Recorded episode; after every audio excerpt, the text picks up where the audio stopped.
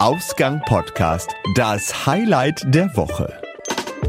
Hello again. Ich sag einfach herzlich willkommen. Hier ist das Highlight der Woche in Ausgang Podcast. Numero 14. Yes. Unter dem Hashtag HDW, ach nein, HDW Hashtag 14. Genau. Ich finde, es klingt sogar irgendwie, 14 kann ich irgendwie, ist eine schöne runde Zahl, Ja, ist finde ich. ne? Ja. 13 war so ein bisschen, hm, aber 14 finde ich super. Mag ich irgendwie. 14 ist gut, finde ich auch. 14 Tage Urlaub ist immer gut. Zum Beispiel, das ist, äh, daher keine positive, positive Assoziation. Nicht wahr? Und es ist nach der 13, da kann es dann wieder bergauf gehen. Richtig. Und deswegen äh, gibt's wieder unser Highlight der Woche. Genau, und äh, wir erzählen natürlich wieder etwas, was uns äh, bewegt hat in der vergangenen Woche oder Zeit. Und um gar keine Zeit zu verlieren, Sebastian, möchtest du? Ja, Toni, ich möchte. Dann Heute bitte. bewegt mich etwas ganz Besonderes. Was? Der ICE 3 der Deutschen Bahn. Wow. Ja, Ein wow. Auge ins Phrasenschwein. Ja, er hat mich tatsächlich bewegt, hat mich überrascht. Und zwar äh, vor ungefähr zwei Wochen am äh, Hauptbahnhof bei meiner täglichen Fahrt in den Pott. Und ähm, ich stieg ein wie immer und rechnete mit nichts und stellte auf einmal fest, uh, ist das hier hell? Ja, es war tatsächlich sehr, sehr hell, denn äh, die Neonröhren waren neu, ganz neu und leuchteten und strahlten in voller Pracht in äh, den Zug, der normalerweise, man so im ICE gefahren ist, war es immer doch relativ dimmrig, dämmernd. Also es war hell, also es war nicht dunkel, aber es war immer so ein bisschen angenehmes Licht. Und das war halt grelles Neonlicht und ähm, stellte halt relativ schnell fest, huch, hier sind große Fahrgastanzeiger, die wirklich explizit ganz genau anzeigen, wo der Zug überall langfällt, wie wie- langfährt, wie viele Anschlüsse es gibt, an welchem Gleis. Und zwar nicht irgendwie so diese kleinen normalen 15 Zoll TFTs, sondern wirklich richtig große längliche Monitore, die vor allem beim Ein- und Ausstieg da waren. Ähm, und äh, stellte also schon fest, huch, irgendwas ist hier ist hier äh, anders und habe dann erstmal nochmal einen Sitzplatz gesucht. Das war auch wieder interessant, denn vom ICE ist man normalerweise gewohnt, dass man oben in der Gepäckablage nach den Sitznummern guckt und ob reserviert ist oder nicht. Die gibt es da nicht mehr, sondern die Sitzplatzanzeige und die Sitzplatzreservierungsanzeige sind jetzt im Sitz im Kopfteil Ach, du liebe Zeit. aber von außen Richtung Gang. Also das heißt, man muss jetzt nicht die Leute, muss die Leute jetzt nicht bitten, den Kopf vom, vom Sessel zu erheben, damit man nachsehen kann, sondern rechts außen oder links außen zum Gang gerichtet. Da sind jetzt die kleinen Displays in der, der Lehne quasi eingelassen. Ah. Weil es geht wahrscheinlich. Sind das richtige Displays tatsächlich? Ja, sind die kleinen, sind die gleichen LCD, kleinen Flüssigkristall-Displays, äh, wie sie vorher auch waren, nur jetzt halt im Sitz statt oben im, in der Gepäckablage. Verstehe. Und ähm, ist, glaube ich, für viele natürlich einfacher, vor allem wenn sie nicht so groß sind, weil es ist mehr auf Augenhöhe. Man sieht eher, dass da die Sitzplatznummer, wie die heißt und ob da reserviert ist oder nicht. Ich glaube, das fällt tatsächlich besser auf, als es vorher der Fall war. Ah, denn in England ist man da nicht so komfortabel, kann ich dir sagen. Da sind reservierte Plätzle, Plätzle, Plätze in der Mitte mit einem Stück Pappe, äh, Papier.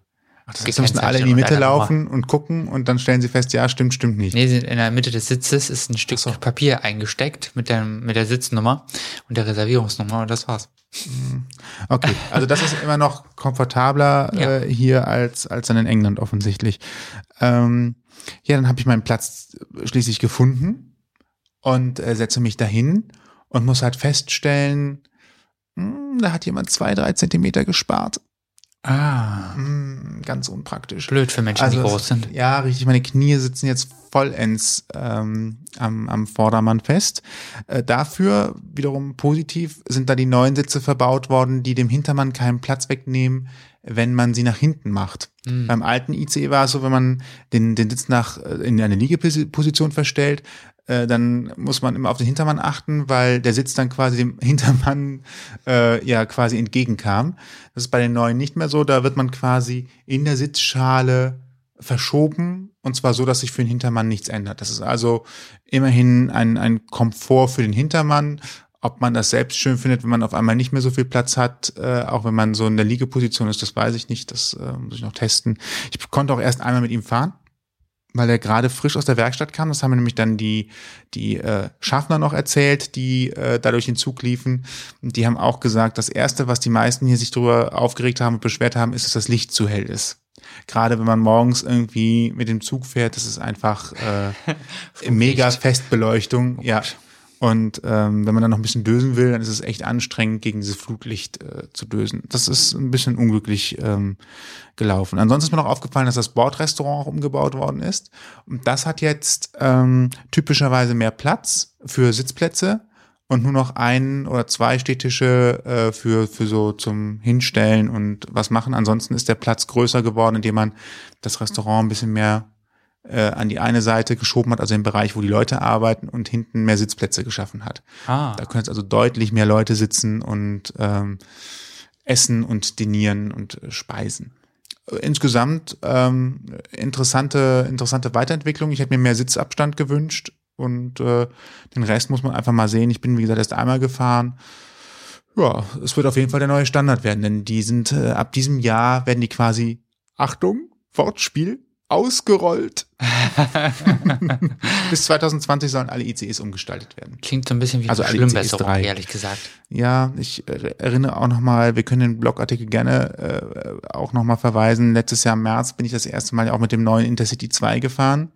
Der war auch eine solche Verschlimmbesserung. Doppelstockwagen, Mhm. Ach ja, äh, weniger Sitz, äh, auch da weniger Sitzabstand. Ähm, weniger Platz, ähm, es wirkt alles eher nach Regionalexpress als nach Intercity.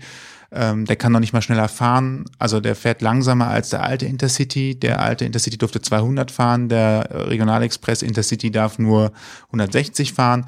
Sind nicht alles Verbesserungen. Ähm, naja, da muss man jetzt 30 Jahre lang durch, denn ungefähr so lange ist die Lebenszeit von solchen Zügen. Ja, haben wir ja Glück gehabt. Schön. Ja, Herrlich. herrlich. also, so kann es gehen. Das mein, also es klingt jetzt so negativ, aber es ist eigentlich ein schönes Highlight, mal als erster mit einer der ersten zu sein, die in so einem neuen Zug fahren dürfen. Ja, ist gut. Bautypnummer übrigens 403 oder 406, je nachdem. Für die ganz hart gesottenen. Wir verlinken deine Blogpost auf jeden Fall hier mal in, den, in unseren Blogpost zu dieser Folge. Ne? Genau, Schlage ich mal kommen. vor. Denn für die Interessenten ist das bestimmt gut Genau. zu lesen. Nett zu lesen mal. Wenn ihr auch was Bahniges habt oder ähnliches, dann seid gerne unsere Gäste. Was Bahniges ist schön. Ihr habt Themenvorschläge, möchtet zu Gast sein oder habt Feedback, meldet euch per Facebook, Twitter, Instagram oder E-Mail bei uns. Alle Möglichkeiten und Adressen findet ihr auf ausgangpodcast.de. Toni, Ja. was ist dein Highlight der Woche? Du legst aber los hier. Keine Sekunde zum Atmen. Doch, du darfst nicht ausatmen, aber du hast doch gerade 14 Sekunden atmen können. Danke, danke. Ich habe ganz gespannt zugehört. Ähm, richtig, wir waren ja in Berlin vor einiger Zeit.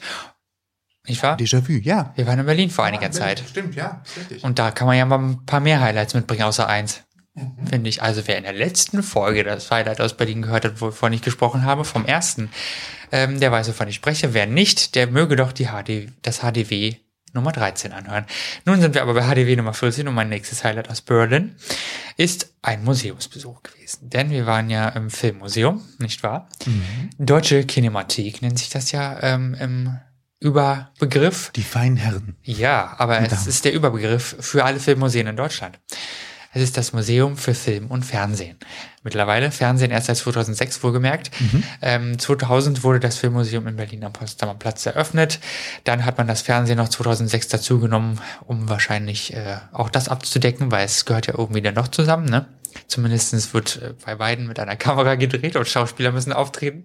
Gute Nacht. Und Na? ja, gute Nacht. Herr, Herr Sebastian hat gerade gegähnt, deswegen alles gut. Ich bin auch schon etwas träge. Aber äh, ja, auf jeden Fall äh, beinhaltet das Filmmuseum eine sehr, sehr große, weitläufige Ausstellung über zwei Etagen. Ähm, über die gesamte deutsche Filmgeschichte, macht so ein bisschen so einen Ausflug nach Hollywood und in die Zeit des Nationalsozialismus und kommt dann irgendwann auch hier an, äh, also in der Jetztzeit, wohlgemerkt, und deckt da eigentlich alles ab, womit man so im Film und Fernsehen zu tun hat, kann man so grob sagen. Ne? Ja, definitiv. Ähm, große, größere Schwerpunkte sind unter anderem der Film Metropolis, den wir auch vor kurzem erst gesehen haben. Ist auch ein sehr interessanter Film, muss ich sagen, äh, aus den Ende, 20er der, Jahre. Ende der 20er Jahre, genau. Einer der ersten Stummfilme von Fritz Lang. Und äh, der ist auch, glaube ich, sehr berühmt, würde ich jetzt mal sagen. Ne? Der wurde vor fünf Jahren, sech, nein, sieben Jahren, Entschuldigung, 2010 wurde der letztmalig restauriert und fast komplett zusammengefügt. Es galten Teile des Films als verschollen, aber die sind eben dann Gott sei Dank irgendwie wieder aufgetaucht. Und re wurden restauriert. Und dann hat man gesagt, man macht den Film zum Jubiläum, bringt man ihn nochmal heraus über die Berlinale. Geht jetzt ein bisschen weit mit meiner Erklärung. Auf jeden Fall ist das ein größerer Teil der Ausstellung. Und äh, nicht zu vergessen, Marlene Dietrich, die ja eine sehr, sehr bekannte und berühmte Schauspielerin war und äh, äh, sowohl in Deutschland als auch in Hollywood Erfolge feierte und das Land Berlin hat dann ihre, ihre Nachlass aufgekauft, nachdem sie gestorben ist, 92, 1992 und äh, hat ihr da drei Räume auch gewidmet auf einer ziemlich großen Fläche und äh, sehr, sehr schön, muss ich sagen. Also mir persönlich ist es fast ein bisschen zu wenig. Ähm, ich habe mich eine ganze Weile mit ihr beschäftigt auch und viel gelesen, ein paar Filme gesehen und so weiter und so fort, Bildbände mir angeschafft. Und ich muss sagen, äh, da ist die Ausstellung ein bisschen zu mager ist für meinen Geschmack. Also da, sie hat mit Sicherheit wesentlich mehr Nachlass gehabt und es sind auch äh, sicherlich mehr Filmkostüme und so weiter gewesen, die man hätte zeigen können. Aber gut, man meckert auf hohem Niveau. aber um, um, um mal äh, ein Entscheidungskriterium zu treffen für jemand, der auch dahin möchte, der Eintritt war, glaube ich, relativ günstig. Ne? Ja, sieben Euro kostet das ganze Spiel. Derzeit muss man sagen, vielleicht mag sich das irgendwann ändern, aber aktuell sind es sieben Euro und die äh, Ausstellung dauert circa zweieinhalb Stunden. Also wir haben schon relativ lange dort verbracht. Es geht sicherlich auch schneller. Äh, genau. Was man auch nicht vergessen darf, es gibt immer aktuelle Ausstellungen und die sind da auch bereits in dem Preis mit drin. Also wir hätten eine Science-Fiction-Ausstellung ja. gehabt. Das haben wir einfach nicht mehr geschafft, weil wir zweieinhalb Stunden schon drin waren. Dann ist man ja auch echt eigentlich schon gut durch. Finde so. ich auch, ja. Also das, da war keine große Motivation mehr, jetzt nochmal alles durchzugehen. Nee, und es gibt ja auch zu jedem, zu jeder Kleinigkeit eine Beschreibung. Und wenn man sich wirklich dann alles bis ins kleinste Detail durchliest, dann ist man schon eine ganze Weile beschäftigt. Also es lohnt sich, ist sehr schön aufge, aufgemacht, ne, mit vielen verschiedenen Filmkostümen, Kameras und so weiter. Also wer Technik, sich für Technik interessiert mehr, der ist da sehr gut aufgehoben, aber auch eben Leute, die dann sich für andere Details interessieren, sage ich mal. Ne? Definitiv, ja. War eine sehr schöne, ist eine sehr schöne Ausflugsort. Wenn man zum ersten, zweiten Mal in Berlin ist, sage ich mal, kann man das auf jeden Fall mitnehmen. Ja. Wenn wir demnächst wieder da sind, äh, erleben wir vielleicht auch noch ein bisschen mehr. ja, äh, ist ja nur eine Zugfahrt entfernt. Richtig, genau. Wie Amsterdam, Eins, zwei Stunden. wie Hamburg, wie ja, München. Stimmt. Alles eine Zugfahrt. Hamburg, Frankfurt. ach, wo du Hamburg sagst, da kommen vielleicht bald wieder neue Folgen auf uns zu, aber ich möchte noch nicht viel zu viel verraten. Warten wir einfach ab, was genau. kommt. Was auf jeden Fall kommen kann, das seid auch ihr. Ihr seid weiterhin mit Vorschlägen gefragt. Ausgangpodcast.de ist die Kommunikationsmöglichkeit, Ganz um deswegen genau. mit uns zu sprechen.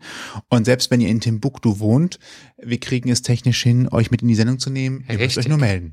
Genau, und das Ganze auch in HD, also da geht keine Qualität verloren, äh, zwecks Sound. Also, wenn ihr eine Geschichte, langsam Geschichte zu erzählen habt, auch in unserer Rubrik Ein Streifzug mit im Interview, dann könnt ihr das gerne tun. Also meldet euch mit eurer Geschichte erstmal bei uns und dann gucken wir mal, ob das klappt. Richtig, genau. Nicht wahr? Und damit sind wir heute schon wieder durch. Kurz und bündig. Im Highlight der Woche. Das war genau. die 14. Ausgabe mit dem Toni. Und dem Sebastian. Erzählt es weiter, teilt äh, alles, was ihr könnt und wir freuen uns über Feedback. Bis dahin. Bis bald. Tschüss. Ciao. Ihr habt Themenvorschläge, möchtet zu Gast sein oder habt Feedback, meldet euch per Facebook, Twitter, Instagram oder E-Mail bei uns. Alle Möglichkeiten und Adressen findet ihr auf ausgangpodcast.de.